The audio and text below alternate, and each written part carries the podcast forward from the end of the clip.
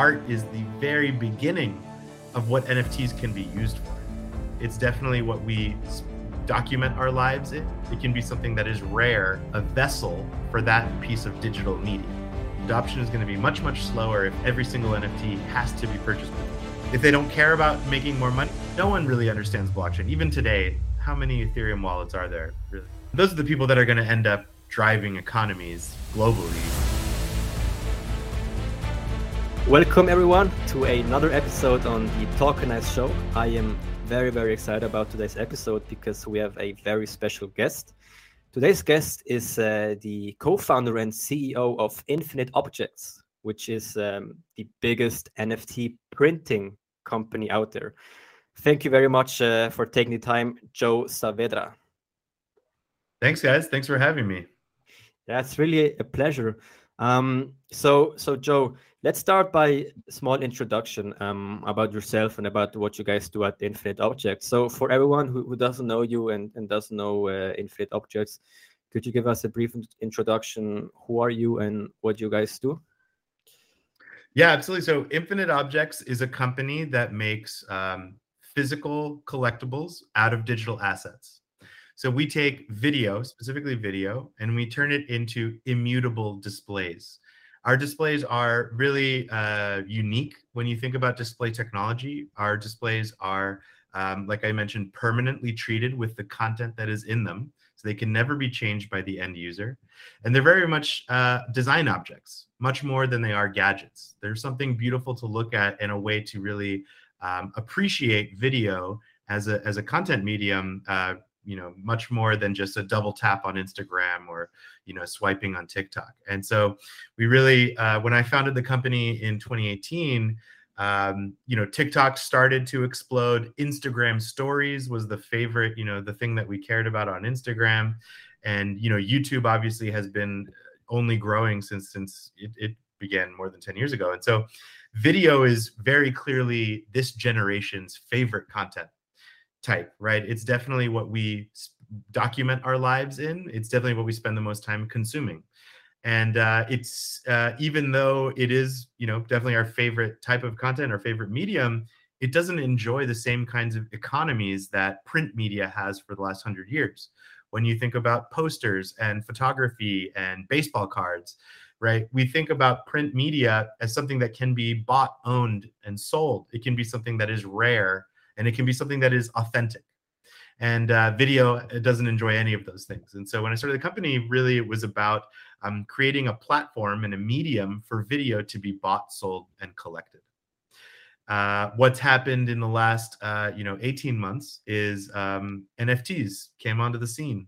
And you know i have been involved in crypto since uh, maybe i you know made my coinbase account in 2017 and in 2018 i bought a crypto kitty uh, that was the first NFT I bought.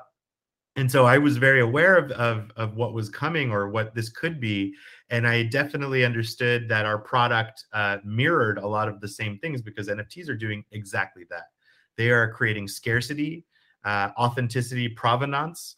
Um, and they're making digital assets something that you can buy, sell, and collect. And so it's it's uh, what what's happened in the last 18 months. I think the speed of it was very very surprising but uh, but certainly what it meant i i am i'm really uh, i'm happy that our timing worked out so perfectly because we uh, you know we jumped in our first nft project was with the artist beeple in uh, uh, December of 2020. Yeah, December of 2020. So before everything exploded, really, uh, it was his second NFT drop on Nifty Gateway that, um, yeah, that we collaborated. And and since then, it's just been very obviously the most exciting use case for our product. Uh, that being said, if you go to our website today, infiniteobjects.com, you'll see a collection of curated art. You will also find a uh, print your own video uh, web app. So this just allows you to upload any video from your phone or your laptop, and for the first time, be able to gift a video. Uh, what's exciting about that is, you know, like I was saying, we love video. Video is what we spend the most time consuming. But the idea of holding a video that's not on a cell phone, that's not on our laptop, in a browser or in an app, um, is really foreign. And to say, to dedicate a physical object to one video uh, is a really uh, special special use case and so we get a lot of tiktokers uploading tiktok videos we get a lot of wedding videos a lot of pet videos travel videos you think about what your camera roll looks like today so much of that is beautiful and deserves to be elevated outside of, uh, of your phone. So um, yeah it's it's an exciting moment for us because we are growing in so many different ways but it is a very foreign concept something that is not familiar. And, and when you hold the object it's really uh, unique. And how did it all begin? Because it sounds like a really innovative idea. So what was your background before before the infinite objects yeah, I um my background is in hardware and software development. So I've been, you know, I I moved to New York City for grad school in 2008. I studied design and technology. I got my master's degree in design and technology and uh, really essentially product development because I was both coding, doing software um, engineering, but then also a lot of electrical engineering and uh, you know designing PCBs. I was really uh, into the Internet of Things movement connected devices, you know, sensors, inputs, outputs. It was very, um, you know, this is, I'm talking now 2010 to 2012. Uh, I was also teaching at that time. Uh, I was teaching courses like Internet of Things and creative computation. Um, all of it really kind of engineering for designers and artists. That's really um, where where I really thrived and spent my young my early parts of my career on that. Um, and uh, and then I was a partner. A couple friends had a small startup doing experiential marketing. So we were building interactive installations, like projection mapping installations, all of it for commercial uh, uses. So you know, we did Google installations at South by Southwest and Twitter activations at Cannes Festival in, in France. Like very, you know, big, exciting projects, but all of it to, you know, help sell something, right? Or, you know, I did uh, some naked juice promotional like big projects um, or Nike. I did a big project for Nike, and all of it was to sell someone. And I, you know, really felt to myself, if I'm going to be working this hard and you know, sweating and bleeding and not sleeping, uh, I want to do it for you know something I actually care about, not to sell fucking shoes or you know water. So uh, so I, I I stopped that, and and it was probably around 20 2014 or 2015, I joined a product development studio, a product R&D studio, a very small team that was doing a lot of different interesting work. And one of those, uh, one of the partners that we were working with was Giphy. Uh, Giphy is the GIF search engine that is now at Facebook, acquired by Facebook. And uh, we were doing a lot of experiments around how we consume and experience moving image and video content. A lot of the work was AR and VR apps, right? A lot of experiential or immersive uh, kind of applications and experiences. And then I started pitching them on hardware ideas. And uh, and so really we did a lot of different experiments around creation uh, objects, but also consumption, uh, display uh, technology. And, and so one of those uh, one of those uh, branches of prototyping um, is really where when I stumbled on this idea and, and thought about what if we don't think about the display as a gadget or a piece of technology, but instead think of the display as a canvas and just think about it literally as paper and mm-hmm. the content that it's holding. Yeah, it has to be digital content. Obviously, it needs electronics to run it, but it yeah. doesn't need to have HDMI. It doesn't need to have Bluetooth or connect to Apple TV. It could just be a vessel for that piece of digital media. And now all of a sudden the value of that digital media could increase substantially if it's auto if it's signed by the creator or if it's numbered, if it's only one of a hundred, right? All of a sudden there is that authenticity and scarcity that really immediately uh, made me say this is worth uh, you know starting a company and exploring it. Wait, you you had, you had that uh, thinking 2015, right? Already. It was uh right. The probably it was 2016 and 2017 when we were prototyping, and I founded Infinite Objects in 2018. And how old were you at that time, if I may ask? Pretty old. Um, I mean, you look young. You you look very young. That's why I'm I'm wondering. 33. I was 33 years old. All right. So that's not that young. I was 33. I mean.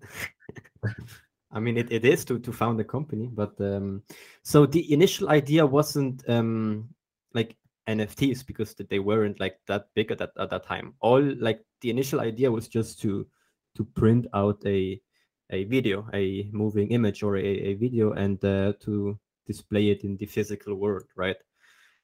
That's exactly So- right. The, the idea was, um, I mean, yeah, like I said, I was very aware of NFTs, and I and I there was a couple projects that I spoke to. Um, there was a very early project called Digital Objects Art. I don't know. I think that they totally closed. They were too early. They were All way too early, and uh, and so they ended up dying. But uh, you know, I did speak to Super Rare, and I spoke to Nifty Gateway very early on um, right you know because they also launched uh, in 2018 i think they both launched in 2018 or, or 2019 and uh and nothing it, you know there wasn't enough traction really for anything to to come about. It took a creator to say hey i want my work to come both in an nft and in an infinite object and really broaden the appeal. Because no one really understands blockchain. Even today how many ethereum wallets are there really it's, it's a tiny number when you think about how many people and potential collectors there are. So, you know, the idea of saying, hey, you need to open, you know, a MetaMask account, you need to create a wallet, fund your wallet, place a bid on chain, win your bid, pay a gas fee. All of these things are so um, cumbersome to people who are, you know, future collectors. And so, yeah, our product helps tell that story. And uh, and it took a creator, it took people to say, hey, my people don't know about blockchain, my collectors, my audience, but they Yeah. definitely understand limited edition merchandise. Of And course, so, yeah. uh, so definitely, I feel like we're playing a part in helping tell the story of what NFTs can can mean and why they're exciting. Of course.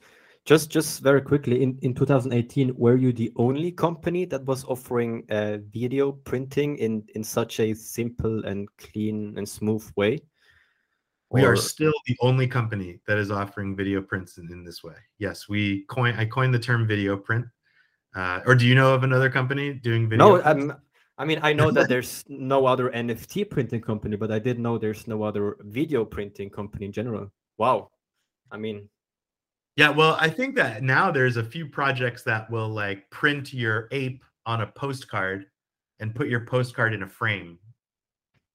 I I, I think that happens. Yeah, You- there, there are frames, but they're like mostly photos, not videos. So like I right, think right, that, right. Yeah. that that's the big big difference.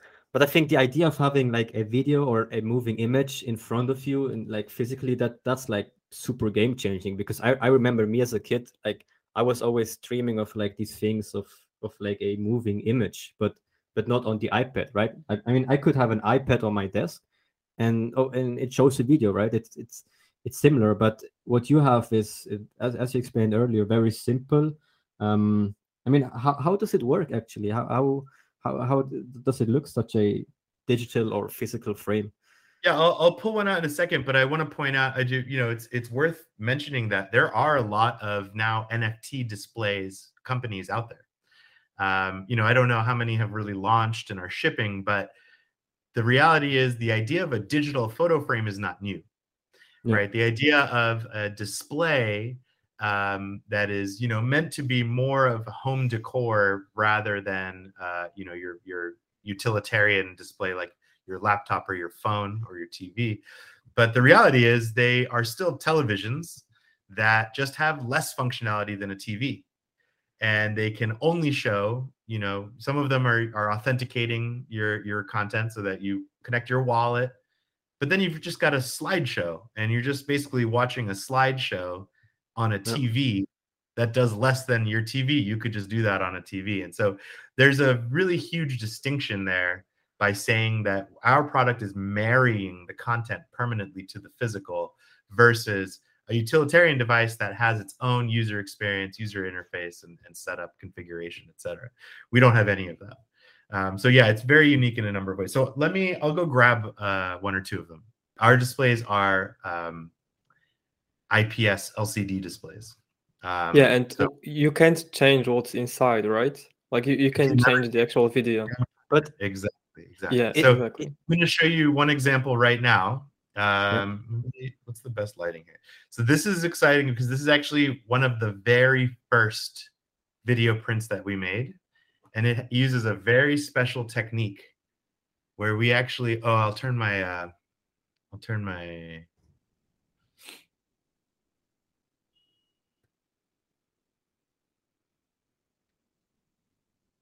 Do you see this guy? He's blinking. What? Yeah. the- So this is an art piece. And what's really unique here is that we've created an overlay, a front art layer that is uh, exposing some pixels and hiding other pixels. And it even has like kind of a texture to it, the overlay. I have like a yellow, but like it's a little It bit looks yellow. incredible. Can you move Um, it to the side quickly? Absolutely. And the backside, the artist signature. This is edition number nine out of 10. And Exonemo is the artist. Exonemo is actually an artist duo. One of them actually works at Infinite Objects, is the art director of Infinite Objects.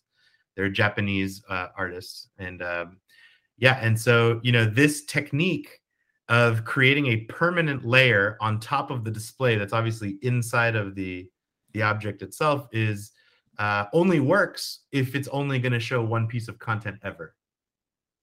Right? All right, makes sense. This you couldn't, you would never put any other piece of content on this display. Yeah. Um, And in terms of verifying it with NFT, like you can't verify it with your wallet. Am I right? so great question, great question. So this one is not an NFT. This is Yeah. just a limited edition video print. This next one, this is uh the largest size that we have. It's it's really large. It's a 10 inch display. So when I take it out of the box, taking it out, it's going to turn on in about three seconds. And this one is uh, NBA Top Shot. Wow. Uh, do you guys own Yep. any NBA Top Shots? Unfortunately, no. Uh, no, uh, I'm not No? that big of uh, NBA definitely fan, but They're this one very looks incredible. Yeah. Uh, and this one is authenticated. So this one Mm. I had to purchase with my wallet. So I authenticated my ownership on infiniteobjects.com slash topshot. You go there, you log in with your NBA Topshot wallet, and uh, and then I can see the contents of my wallet, and I can purchase an authenticated video print of an NFT that I own right? So I own this Kevin Durant NFT. Kevin Durant, also an investor of Infinite Objects. Shout out Oh. KD. And uh, this QR code. So, so first of all, a few things here. Like this is officially licensed NBA merchandise. So we've got the NBA logo here, the Top Shot logo. This is the NBA holographic sticker. I don't know if you can see it, but that's the official NBA holographic sticker that we licensed. And then uh, obviously Infinite Objects. NBA Lab is the partner that we worked with and um, and this QR code links directly to this exact NFT on chain. And the verification, I only need to authenticate my ownership when I'm purchasing the object. At that point, this object is now correlated to me. This object is now an object that I that, QR code is unique to this object. Is a better way of saying. it. Mhm. So I know when I scan it, it's going to go directly to topshot.com. But also, Infinite Objects knows exactly what QR code that is, what collector authorized that print, what print number it is. Because the reality is, I could then sell, and the object is the packaging is really beautiful. I don't know if you got to see it, but it's it's really nice. It's really nice. and it just turned the there's no buttons or switches on our products. Um, Wow. So I could sell the NFT, but I would still have this physical, right? Yeah, th- that was what I was wondering. Like, what do you do if Yeah. someone sells it or like, Exactly. So I no longer own the NFT, but when you scan the backside, you're going to see that I don't own it anymore, that someone else owns it. You'll also see how much I sold it for. You'll see how much I paid for it. You'll see when it was minted. All of that data will always live on chain. We will never replace the NFT. What I am owning now is an authenticated physical print of that token. And I also know what number print that is because maybe the next person goes to print theirs. But mine is print number one. Theirs is print number two. Mm. okay, so, So anyone now- that will buy, like, will be the sorry for interrupting, but anyone that will be a further buyer can also print it, but it will be marked as number two, three, etc. Right? Exactly. Exactly. Okay, makes sense. E- even if they don't print it at Infinite Objects, maybe there's a second company in a one year. What happens then? Well, I mean, if they want to do that, they can do that. I don't know that NBA Top Shot has any other authenticated printing partners. Uh, we are the only ones um, doing, you know, video prints. Uh, sure, someone might come along. Maybe, maybe uh, uh we'll be Coca Cola and they could be Pepsi. I don't know. I think we'll I'm, I'm just wondering if it happens automatically or is it you that actively decides like or, or, recognize that okay it's it's the second guy that it's printing the same NFT. Oh, we do that's that. why yeah, we put number two. That's that's right. right. That's, we that's, know that. Correct. Correct. Right, we know. That. I mean, I mean, I'm really amazed. Like with your whole presentation, like you answered most of my questions about what happens if someone buys it, if you sell it. Like everything is so clear right now. But also, like, so really, like I'm just amazed. I'm speechless because I, I haven't seen it like before. I mean, obviously I've seen it on your website, but like when you showcase it real life, it's like I mean on camera, it's still completely different. But it, it looks so physical. It's not like an iPad or a monitor or something, yeah. or even a Kindle. It's it really looks so physical and, and it's and it's just moving. And it's like, what? Why exactly is it moving? It's so. I mean, I would really love to ask how exactly this works, but I think it's it would take too much time to explain it uh, technically how how it uh, works. Um, but yeah, I, think it's it's very uh, a great idea. By the way, sound is not available, right? You don't have any sound to it. That's right. That's a design decision um, that I made very early on. Uh, sound really, you know, this is meant to be always on, right? I have these around. Like I have another one here. I'll show you. This is the smallest size. So this is like a baseball card size. Um, yeah. And uh, and this one was done for a very specific event uh, called Proof of Party. It was part of NFT NYC. And this is a unique one. Well, first of all, this size is really nice because it's like a framed baseball card. You know, compared to this size is kind of like a, a framed postcard. You know, they're they're very they're very different. They feel very different. But what's really nice about this concept is that this this QR code is actually linking to a POAP. Have you guys checked out POAP? POAP.xyz? Uh. Proof of I think is it proof of attendance uh, protocol. The concept with POAP is they've created a system for claiming NFTs from a link. So these were distributed at an event, and then the collectors, the people who received the object, then claimed the token to their Ethereum wallet after. So we've really become this new way to distribute NFTs at in-person events. Oh wait, did, did they re- they receive the frame? You mean they received the frame and then the they frame. use the QR the QR code to claim the NFT to their wallet? Exactly. All right. Exactly. Wow. Wow, that's so smart. Yeah. And one yeah. thing that I'm still thinking about: Do you charge it somehow? Maybe it's a stupid question, but you said it's meant to be displayed all the time, and you also said it has no switches. So how do you keep it alive all the time? Yeah.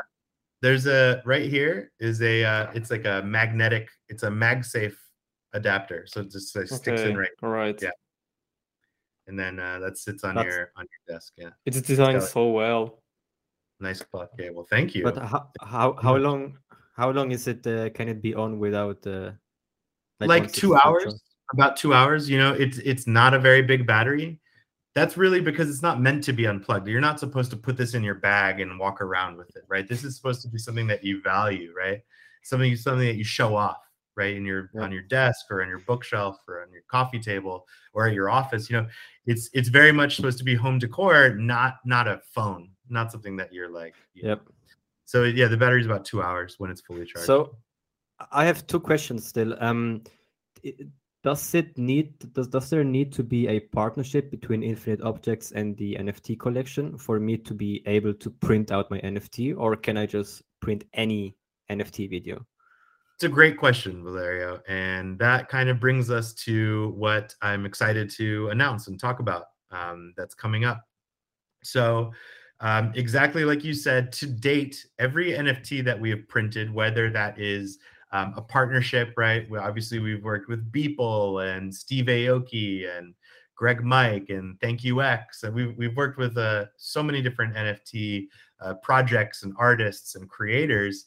Um, and and a lot of different marketplaces too. We've done super rare collaborations and makers place collaborations, and um, Nifty Gateway collaboration. So, you know, we've partnered with all, all, different types of partners in the NFT space. But like you said, every single print that we've done um, has been from a direct partnership. And, and sometimes the creators just reach out and say, hey, I would like to gift, um, you know, five of my collectors a video print or, you know, whatever as a thank you or as a winners of their, you know, from their Discord or whatever. Um, Top Shot was the first project where we created a web app. So that's uh, at our website slash uh, infiniteobjects.com slash Top Shot. There you can actually print any any Top Shot NFT that you want. Right, that's using Flow blockchain, obviously the Dapper wallet integration on Flow blockchain, and um, and so that was the first time that we kind of uh, created a print your NFT web app experience for anyone. But of course, it's just Top Shots. So what is going to be, uh, yeah, launching the first week of April uh, publicly is uh, the exact same experience, uh, but with MetaMask. And uh, the idea here, or Wallet Connect. And so you will be able to print any Ethereum-based NFT. If now this is the caveat, there is a caveat here. We about for months ago launched the uh, Infinite Objects Artist Registry Smart Contract. So if you go to infiniteobjects.com slash NFTs, you'll be able to see the four artists page. And this is a smart contract that we deployed on Ethereum on layer one that allows a creator to sign our contract that gives their collectors permission to print their NFTs. It also lets the creator set a price point for what they want their video prints to be sold for it, they then earn a royalty on the video prints themselves. If they don't care about making more money, they could just say sell it at cost. Just sell it at the cheapest because I want my collectors to have it. But if they want to earn a royalty, we give them the opportunity to earn a royalty. Uh, then they sign the contract on chain, and uh, and then we use their wallet address to check your NFT wallet, your your collection, for an NFT that they have created. So if the collect the creator had signed the registry. We've had hundreds of creators sign it now, like many hundreds, and, and some of them, I think a couple PFP projects too. Uh, you'll be able to then print uh, their work, right? An NFT that they created on chain that you own. Uh, if the project is a CC0 project or it is, uh, you know, open source or they've assigned rights to collectors like Bored Apes, for example, uh, CryptoPunks now, Yuga Labs has announced that. Uh, you know, there's there's a lot of CC zero projects out there. You'll be able to print those regardless, obviously. Uh, so yeah, there is that caveat.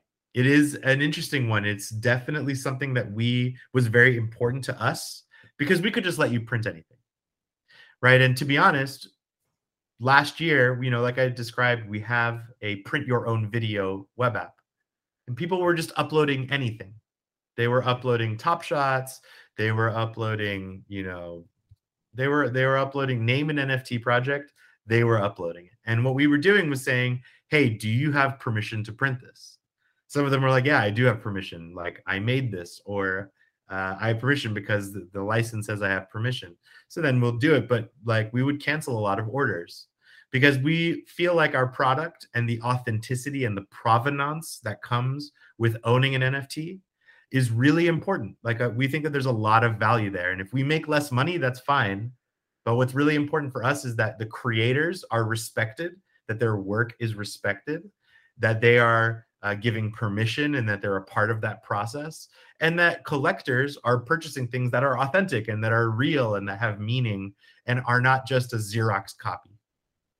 Because the reality okay. is, yeah, you can you could just put it on your TV anyway. Just put it on TV, whatever if you want a video print from Infinite Objects, it's going to be real.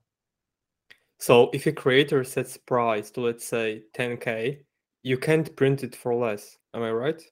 That's right. Now I think that there's only a few levels. I think the most expensive level for this size is 1000. But most okay. of them are doing it for $200. Most All of right. them are yeah. And and the creator can set a royalty so that they earn a percentage of every single print. If if any NFT from their collection, even in 20 years, will be uh, printed uh, from your company, from Infinite Objects, then he will receive a royalty. Wow. I love the idea. It's supporting creators and designers even further than NFTs themselves.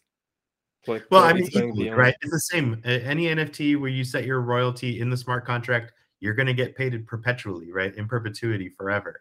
Yeah, uh, but now so you're getting paid if someone buys it and if someone prints it as well.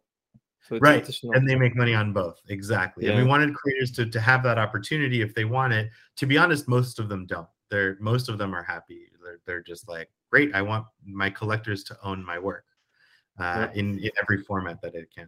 So, but but still, yeah. And so, uh, but but but but it's it's also in a smart contract, right? This royalty. It's it's not uh, it happens automatically.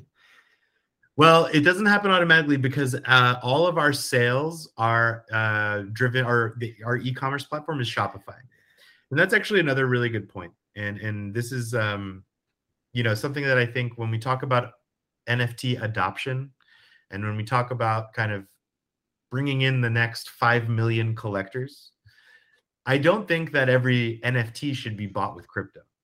I think that we're making it very slow. Adoption is going to be much, much slower if every single NFT has to be purchased with Ethereum. And so we accept Ethereum today. You can check out on Infinite Objects, you can check out anything. You can purchase anything on our website and pay with Ethereum or Bitcoin uh, or a USDC on our website. Um, but uh, we always want to let you use a credit card. And I think that when we talk about onboarding people and we talk about um, people, you know, joining the space and understanding why it's exciting to own an NFT, uh, letting them pay with credit cards, I think, is critical. Uh, NBA Top Shot did a great job of that. You know, like it's they only started supporting crypto payments. Uh, you know, a few months after they launched, they started with credit cards only. Nifty Gateway also they did a great job. It's credit card first also. Um, and I think, uh, yeah. So whatever. To, to answer your question though, uh, no, our royalties will come out monthly or something. It wouldn't. It won't all be on chain. It will not all be on chain. All right. uh. Uh, but that's because we want you to be able to buy a print and pay however you like. All right. So just just to recap quickly, what you said in in the first week of April, um, you can you you can log in uh, with your MetaMask wallet and almost print uh, out any NFT collection. But they first the creator of the collection needs to sign a, a smart contract first with with you guys and only yep. then they're able to um i mean and only then they're the, the you can print the, out the nfts from these collections. All right. Wow but that that's a big step. It's a big step but we i mean we already have hundreds of of artists and creators that have signed it. Um and uh, you know we'll have a button to help you tweet at the creator. You know hopefully you can get them to to to sign it but you know in general we're doing this for the so the creators are participating as well right? And again if it's a project that has licensing attached where you have the uh, right to do that we'll let you do that. Yeah but just just out of curiosity from a technical point of view is it not possible to print out any nft does there need to be this signing first or is it is it just because you guys want it like that or or is it because of the rights yeah we want it to be like that that we think that the creators should be involved in how their work is treated and sold and monetized. Because the reality is we're a business. We're making money right? We're going to make money on every single sale. We're we're you know we're a business. So i wouldn't feel good uh, and you know when we founded the company when I, when I started the company it was very much about how can this be a new monet you know monetization opportunity for creators who are posting content all the time getting tons and tons of likes but have never been able to sell a video. And so, uh, in the same way, uh, it, it only feels um, correct for them to be a part of this process as well. And if they don't want to make money, that's fine. Most of them don't. Most right. of them are like, let them print. I see, but it would work uh, technically from a uh, technical point of, of, view. Then yes, we could be printing anything. Yes, that's right. right. That's right. We could be printing. And what's your vision with infinite objects. Like i don't know is it that you want every, your uh, frame to be in every home or maybe is it something else? Like do you have some specific goal that you want to achieve? Because obviously you've already done a lot but i'm sure there's already a lot also a lot to do. So what are your like next steps goals you want to accomplish? Yeah i mean uh, so many goals. I, I, like where do we begin here? I, th- I think that um let's see, in the NFT space, in, in Web3 specifically, uh, I'm excited for us to evolve even more into a Web3 company where uh, anyone can come to our website and participate in, you know, minting, auctioning, token transfer, and a physical. And I, uh, we want to be doing all of that. And so in the future, we will be. Uh, we, you know, in the NFT space, we are going to be, we've been building APIs so that any marketplace could have a buy this as an infinite objects, print this NFT as an infinite objects, right? We feel like our product uh, elevates the content in a way that tells the story of NFTs in a really understandable way, in a way that's like exciting and it's one to one. You get it. You're like, oh, I'm holding number 251 of 500 or of 10,000, right? And and I think telling that story is critical for you know for this adoption to happen you know faster and and not require so much technical experience to get excited about what an NFT is or why it's exciting to own an NFT. So, you know, in the web3 space, yeah, we're we're just collaborating with bigger and bigger projects and doing more and more activations um, and and again just kind of spreading the gospel about that you know the idea that digital content can be valuable and digital content can be rare uh, and it can be authentic um, outside of nfts you know this is very much uh, a new medium. I feel like we've created a product category called a video print and and in the future i feel like every time the uh, you know your favorite football team wins a championship right every time la liga or the world cup happens and there's you know you go to the to the supermarket or to the store and you see posters and you see you know figurines uh, in the in the aisle right like toys and and statues and and stickers there should be video prints there as well right maybe it's a new spider-man movie or maybe uh, you know maybe the the world cup just ended right whatever it is uh, these these moments all of them have video attached to them. All everyone is producing video, everyone is consuming video, but the idea of collecting video is very very new. I don't think that everything has to be blockchain backed either. I don't think every single asset out there needs to have some contract address and token ID attached to it. I think it can just be a beautiful thing that you care about. Maybe you care about Lady Gaga or you know maybe you care about the Lakers but uh, I do believe that the idea of collecting video and um, and marrying these physical and digital content in, in a beautiful way, not in a gadget way, uh, is something that yeah, that is that is a part of our future for sure. We don't live in the metaverse yet. We still live in real life, and I think as long as we're still like you know people in real life, we're gonna really enjoy beautiful things, and we're gonna really enjoy surrounding ourselves with beautiful things, and we're gonna really enjoy showing off and kind of exhibiting them whether that's your living room or in a gallery. So when you heard about NFTs for the first time, did you have this thought that that's it, that's gonna change my company and I'm all in, or like was it game changing for Infinite Objects? Yeah, it was. No, I mean, I knew about NFTs. I, I saw it coming. I mean, I had no idea it was going to go this fast, right? Mm-hmm. Like I said, like I, um, I was in it. I, I, I was I knew about it and and even talked to a few companies, a few a few marketplaces.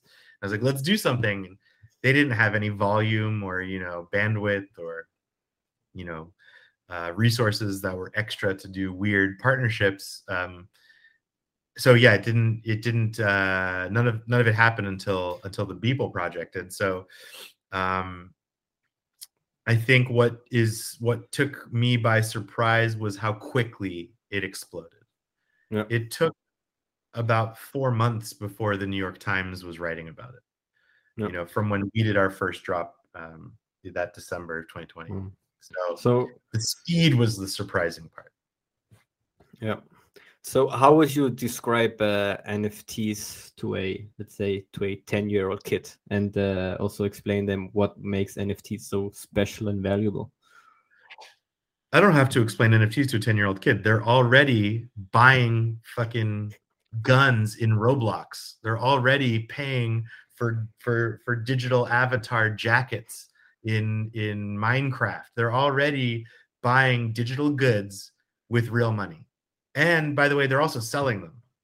So 10 year old kids already get it.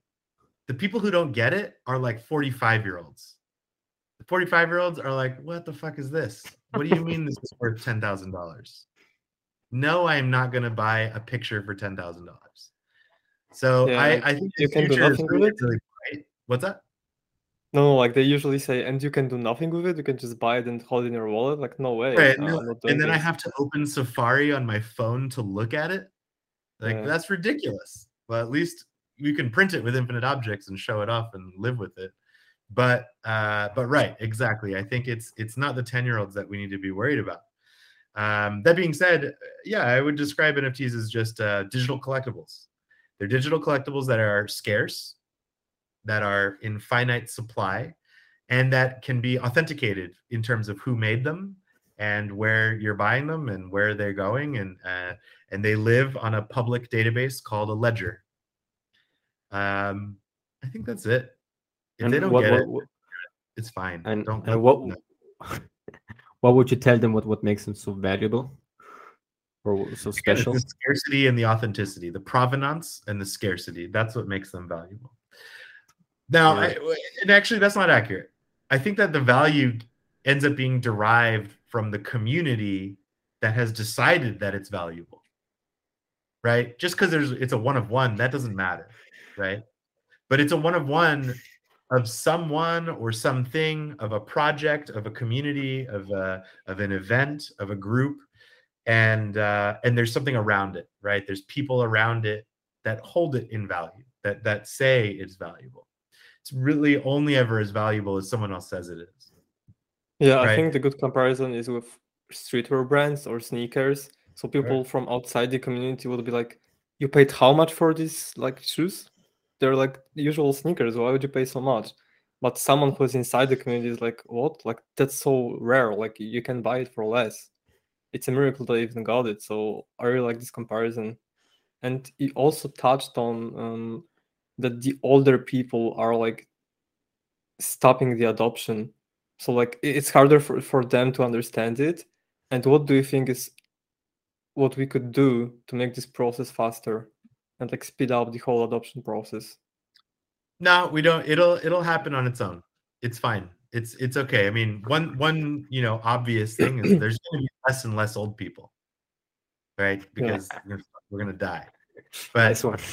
the the people in five years and in 10 years that have extra money, right? That actually have income that they can spend, that they're already spending on t-shirts or on, you know, shoes or on, you know, on whatever. Um, those are the people that are going to end up driving economies globally in five or 10 years, right? Like those, they already know what this is. They already understand the value of a digital asset and that like you know purchasing a thing in an app you know that's just a whatever it is um is can, can be valuable. Uh so i think it's it's just time. It's okay. I don't think that we need to push anything. I think what's going to happen is that more and more mainstream properties whether that's an ip holder whether it's a movie studio whether it's a record label or uh, you know coachella like a festival you know everyone sees or celebrities just in general everyone sees what's happening and they're thinking two things. One this is a way to make money potentially right? There's some revenue opportunities in this concept because it's a new medium that they've never sold before. Like we could sell that too with our stuff right? Whoever they are.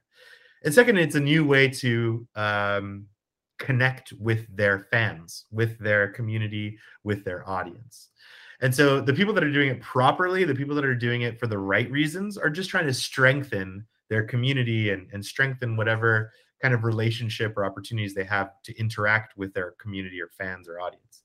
The people that are doing it for the wrong reasons, which is just a money grab, it becomes very obvious. And I think they're just going to get, no one will care in the end anyway. And that's the same with anything that anyone puts out, right? Whether it's a movie that they're just doing to make money, or whether it's you know a book that they wrote because they care about something. So I think um, in the end, you're going to just see more and more and more. And what's going to survive because you know everything is driven by hype cycles, right? These hype cycles make ridiculous amounts of attention and and then money and then lost money and then you know this cycles will continue to happen what's going to remain is the people who are just care about something right? You just care uh about whatever it is because we all care about something. And so uh so yeah whatever it is that's that's what's going to stay is the people that do it correctly and and that have audiences that that actually are um you know real real audiences. So for someone who is trying to do it for the right reasons what would be your tip or tips in order to be successful with nfts like let's say if a creator or a brand has community and they want to make it stronger what should they do?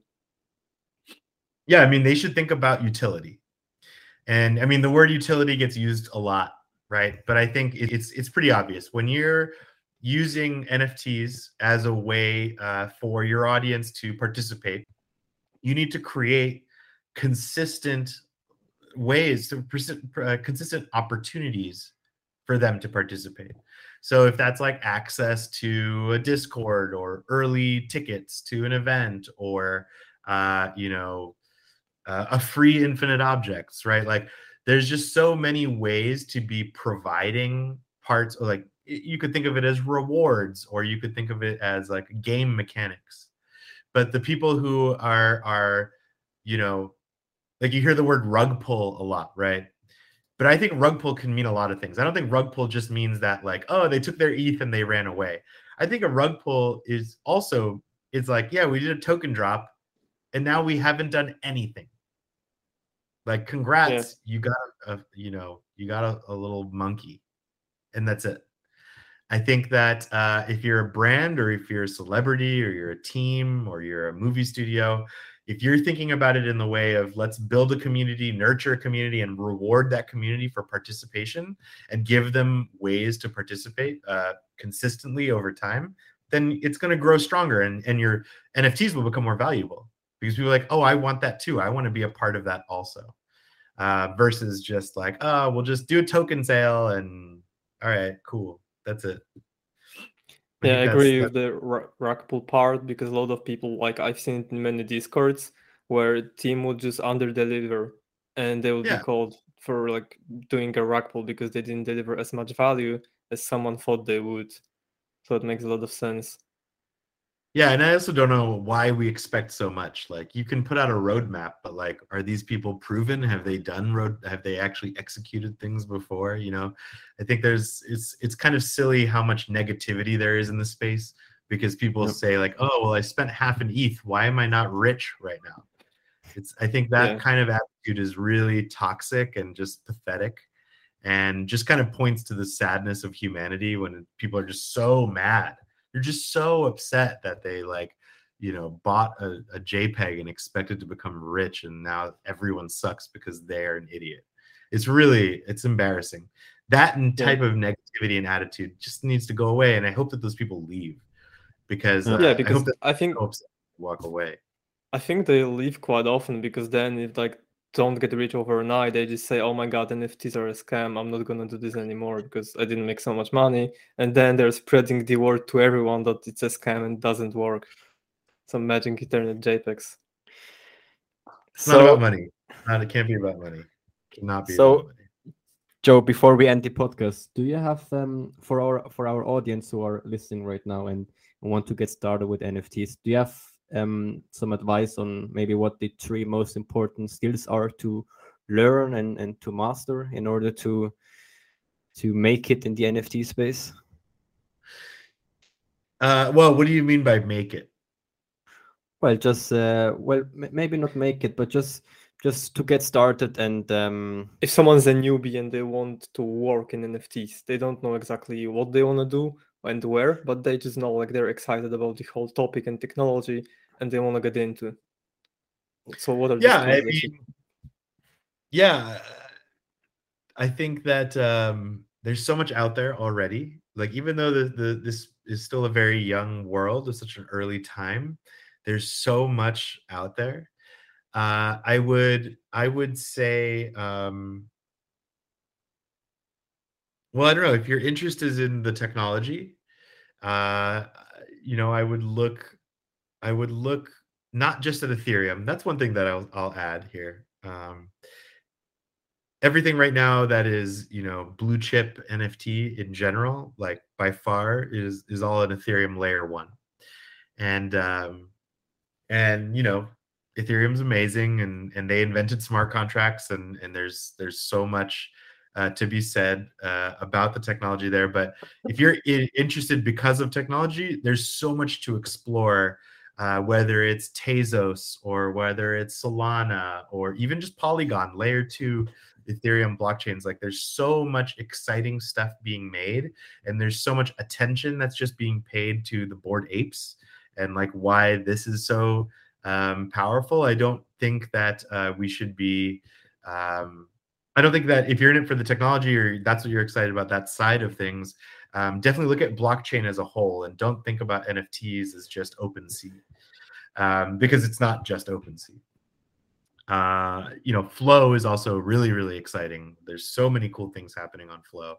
Um, anyway, regardless, uh, I think if you are excited just about the idea of collecting digital assets and and you're you're looking to to collect a digital asset, I think uh, you should look for things that you like that that actually appeal to you, right? And and at this point, you know, if you're interested in comic books, there's comic book artists, right, who are making NFTs. If you're interested in anime there's anime artists if you're interested in new media there's so many new media artists that are you know doing that have been doing art and technology for decades literally decades been using creative coding to use generative art there's so many beautiful generative nft projects art blocks uh, is i'm a huge fan of art blocks. Um, they're such an amazing concept uh, and and some of the pieces and some of the artists it's all generative nfts on chain uh, very very exciting and, and and conceptually exciting.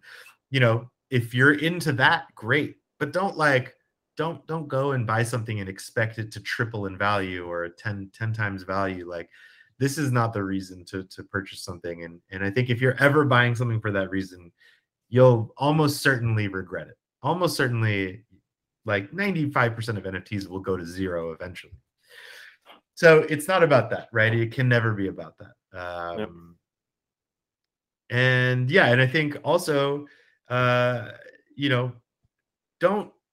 I, I think one of the things that I hate is some people are like NFTs are art, but that's not true, right? NFTs are just a medium, right? This is a technology. You could use it for so many different things. Art is the very beginning of what NFTs can be used for. And uh, and I think the public in general, when they think of NFTs, they think of Bored Apes or they think of CryptoPunks. I own a CryptoPunk. I love, I love you know what Larva Labs made, and I love how that began. This is um, not what NFTs are. This is one application of NFTs. So I think that's uh, also something to to you know keep in mind. I think that people, the public at least, you know, who are just learning, don't really understand that yet. Yeah. Thank you so much, Joe. That was very, very valuable uh, tips and advice. Um, before we end the podcast, do you have any last words you want to get out to to the community? No, I'm I'm glad you guys are doing this. I'm glad you guys decided to make a podcast. I hope it goes great for you. I, this is awesome. yeah. Thanks. Thanks for joining I, us. I love to be early in anything, so I'm early in the Talkenized podcast. This is great. Love yeah, it. Un- un- unfortunately, my, my cam is playing some. Is, is I don't know. It has some problem today. I don't know what's That's... going wrong. But um, yeah, f- thank you very much, uh, Joe Saavedra, for this great uh, talk. Um, if you're watching this episode on YouTube, check the description box down below. Uh, you can find all links to um, Infinite Objects, uh, everything that Joe mentioned. Uh, thank you so much, and see you next time.